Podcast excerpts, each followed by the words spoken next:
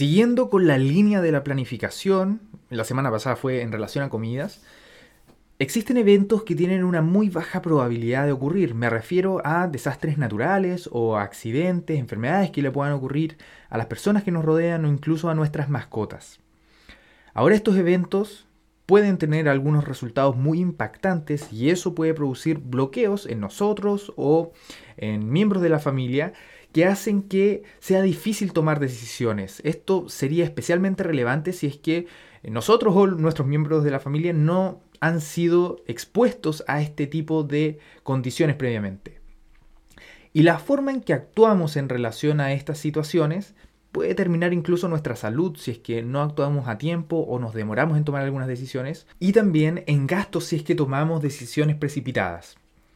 Ahora, siempre va a ser importante prevenir este tipo de situaciones, pero muchas veces eso no es posible y si ya nos llegó, ya, ya estamos en mitad del, embrollo, sería bueno considerar las sugerencias que vamos a abarcar el día de hoy para así enfrentar estas situaciones de forma un poco más eficiente o y al menos aliviar el mal que nos pueden traer. Así que si se quieren quedar un ratito conmigo, vamos a ver qué plan A vamos a diseñar el día de hoy.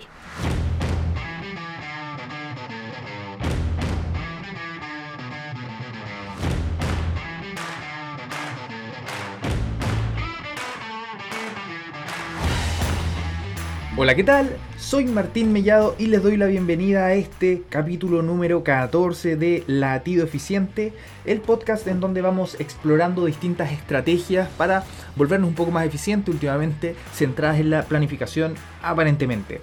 Y la verdad es que cuando me refiero a plan A, que es lo que les decía al principio, hablo de tener alguna estrategia de primera línea cuando se nos presenten este tipo de eventos desafortunados. Esto, claro que tiene aplicaciones infinitas, eh, podemos utilizarlo prácticamente para cualquier cosa, pero la idea no es volverse loco ni muy fatalista en relación a tratar de controlar cualquier cosa que nos puedan ocurrir, pero sí quizás tratar de eh, tener algún tipo de plan A para las cosas que pueden ser más frecuentes considerando nuestra situación en particular. Por ejemplo, si es que tenemos a alguien en la casa propenso a tener una enfermedad grave en cualquier momento, o si vivimos en una zona donde los accidentes naturales son más frecuentes, etc. También quizás ya habían considerado poder abordar este tema, pero hay algunas eh, emociones que impiden que lo hagan y ahí los invito a hacer una introspección para ver eh, por qué sería esto. Si es que mm, ya habían pensado en, hacer un plan A y quizás les resulta incómodo hablar de enfermedades o accidentes o, les produce miedo, no quieren verse en esa posición. O en una de esas simplemente les da lata, es aburrido y se entiende perfectamente. Cada persona puede definir sus prioridades. Pero, en mi opinión, me parece que es algo muy relevante a tener en cuenta porque el manejo que se hace en una situación de emergencia puede ser bastante definitorio en relación a los resultados. Y la verdad es que, bueno, acá no voy a entregar eh, lineamientos particulares para cada tipo de situación, pero sí quizás un lineamiento general con algunos ejemplos concretos para que se inspiren y vean qué pueden hacer, qué pueden aplicar en su día a día de forma particular. ¿Y por qué les voy a hablar de esto? Bueno, mi hermano es una persona joven, hace deporte, y el otro día estaba jugando pádel, un deporte actualmente muy eh, popular, aparentemente muy entretenido. No he tenido la oportunidad de jugar eh, actualmente. la cosa es que estaba jugando pádel, la estaba pasando muy bien y en un movimiento que hizo saltó, cayó y comenzó con un dolor muy intenso en su espalda. Yo le di algunas indicaciones sobre cómo manejar el dolor pero la cosa es que este dolor siguió y era bastante intenso. Entonces él tenía que le dije, tienes que eh, recurrir al centro asistencial para que te revisen, descarte que no necesitas mayor exámenes, qué sé yo. Y ahí surgió la pregunta, ¿a dónde debo ir? Y esa es una pregunta muy interesante, porque la dónde se debe ir cuando uno tiene algún tipo de emergencia o urgencia médica es bastante variable. El dónde va a depender del costo que estamos dispuestos a hacer o la aseguradora que tengamos o el tipo de atención que necesitamos.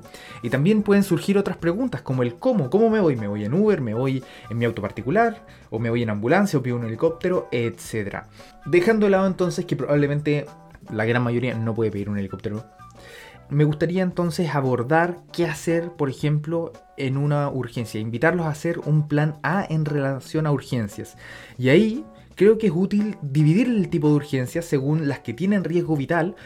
Me refiero a urgencias en las que nuestra vida se va a comprometer en el corto plazo, vamos a morir, tenemos riesgo de morir si es que no recibimos una atención oportuna.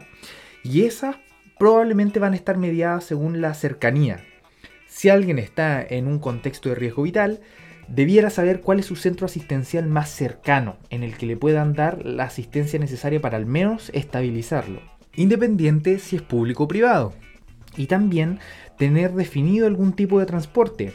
Si es que tienen auto, bueno, auto, ¿cierto? Eh, pero si la persona no sabe manejar o no tiene auto, o lo que sea, tienen que saber a dónde llamar. El 131 es la línea donde uno se puede comunicar con el servicio de SAMU, las ambulancias. O quizás esta persona tiene la posibilidad, porque puede que sea caro, la verdad no manejo los precios, pero de tener un asegurador que tenga ambulancia o ha contratado un servicio de ambulancia y ese número sería muy importante tenerlo a la vista para poder llamar en caso de necesitarlo.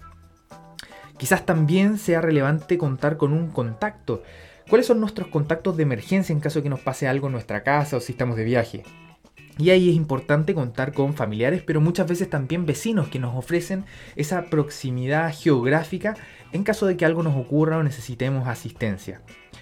Luego, si tenemos algún tipo de urgencia que no es vital, como mi hermano, por ejemplo, que está, no, no se iba a morir, pero sí estaba con dolor que ameritaba manejo y eventual estudio, caemos a que va a depender bastante en relación, aquí en Chile al menos, a nuestro seguro. O sea, si tú tienes un seguro particular de accidente o lo que sea, tienes que averiguar todo lo que incluye ese seguro, en qué, en qué lugar te dan las prestaciones, etc. Si ya no tienes seguro, pero sí estás sujeto a algún tipo de previsión, va a depender si esa previsión pertenece a FONASO y SAPRE. Si tú perteneces al sistema público que es de FONASA, tienes que identificar cuál es tu SAP, USAR u hospital más cercano en donde te puedan dar una atención de urgencia y ojalá tener el, dato eh, en concreto para saber a dónde te tienes que dirigir. Por otro lado, y se vuelve un poco más complejo si tienes una aseguradora privada a través del sistema ISAPRE, donde tu cobertura puede ser de tipo único, o sea, todo se ve en un centro asistencial particular o múltiple. Tienes varios para escoger. Pero ahí vas a tener que saber cuál es el que te ofrece cobertura en relación a las atenciones de urgencia, porque a veces tú tienes, no sé, 90, 100% de cobertura, pero en atenciones del, del, día a día o cirugías, por ejemplo, pero no de urgencia. Ahí puede que sea menos el porcentaje en X clínica y tengas que pagar un precio tope, etc. Va a depender mucho de tu plan y sería bueno tener eso claro, tener ese lugar bien definido, tanto para el público, para el privado, el que tiene un seguro, saber a dónde dirigirse en caso de tener una emergencia, tener el lugar anotado y también la dirección del lugar. Ojalá escrita y en un lugar disponible, puede ser en el mismo refrigerador de la casa o en el celular, porque el celular no acompaña en general a todos lados. Siguiendo un poco con esta tónica, podríamos hablar, por ejemplo, de los desastres ambientales, que ahí hay un montón de medidas que se pueden hacer, tanto en la casa, si estamos en un lugar público, pero para no extendernos tanto, solo les dejo ahí el, bichito si es que quieren eh, ahondar un poco más ustedes mismos o quizás lo, lo abordamos más adelante. Pero está la opción de qué hacer en caso de que tengamos un accidente en nuestro auto o nuestro auto tenga algún desperfecto. Yo la verdad es que en relación a autos tengo cero conocimiento, quizás con los años he, ido aprendiendo un poquitito más. Pero cuando se me enciende una luz en el auto no tengo idea qué es lo que tengo que hacer, no tengo idea qué es lo que significa. Probablemente me fijo un poco en la temperatura para ver si es que debo detener el auto o, la rueda está pinchada.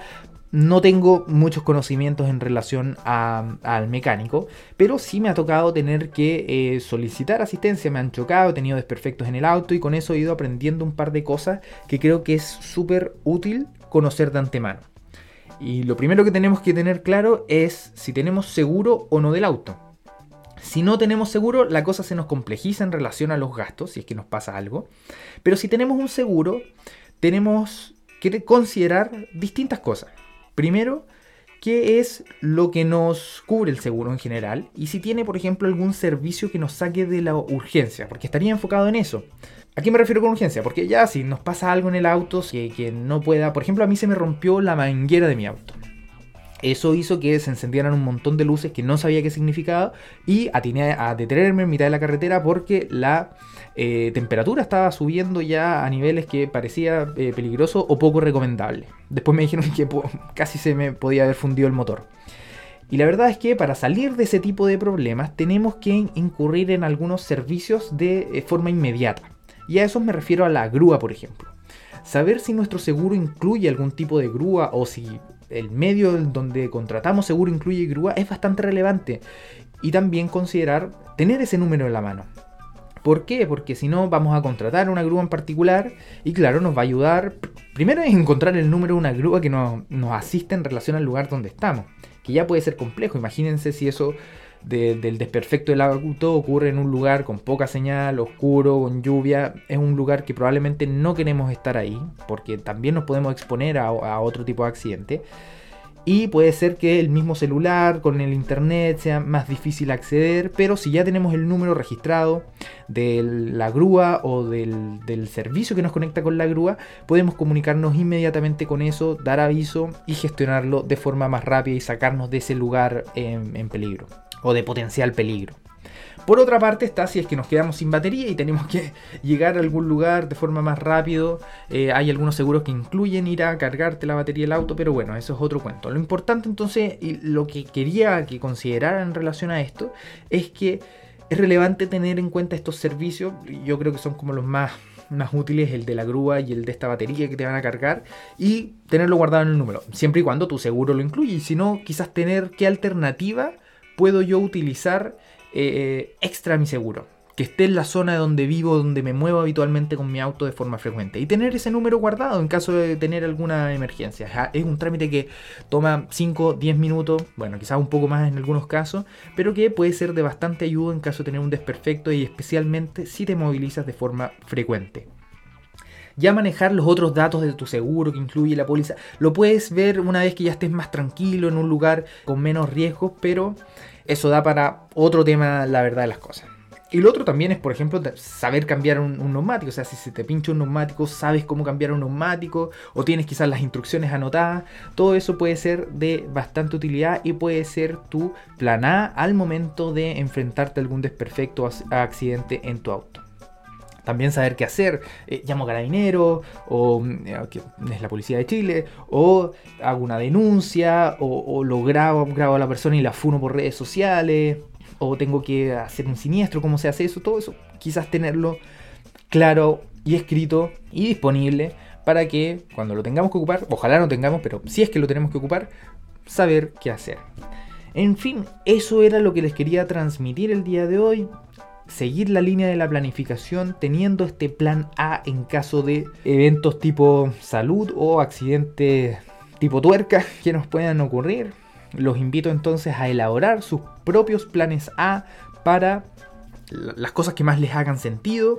Elaborándolo, la verdad es que encuentro que nos puede ayudar bastante a aprender sobre estos seguros servicios que, que, tenemos y además, si es que está por escrito, nos va a permitir a utilizarlo cuando tengamos una necesidad que puede hacer tiempo dependiente además. También hacer este plan A es una inversión, es una inversión en salud, ya que al definir bien el lugar en salud controlamos los costos quizás eh, de nuestras atenciones y nos ayuda a actuar mucho más rápido, disminuye nuestra exposición a otros peligros potenciales, por ejemplo, estar en mitad de la carretera muy tarde, cuando el clima no nos acompaña, o incluso evitar incurrir en costos, porque si sabemos que nuestro seguro esa es mi gatita dando un saludo. Pero si sabemos que nuestro seguro incluye estos servicios, nos ahorramos el contratarlo de forma particular y eso puede ser una cantidad no menor de dinero. En fin, eso era lo que les quería transmitir el día de hoy. Si llegaron hasta esta parte del capítulo, muchas gracias por su atención. Esto es Latido Eficiente, soy Martín Mellado, me despido cualquier cosa, el mail latidoeficiente.gmail.com. Cuídense mucho, que, están, que estén muy bien y hagan su plana si es que quieren y les hace sentido. Cuídense mucho. Chao, chao.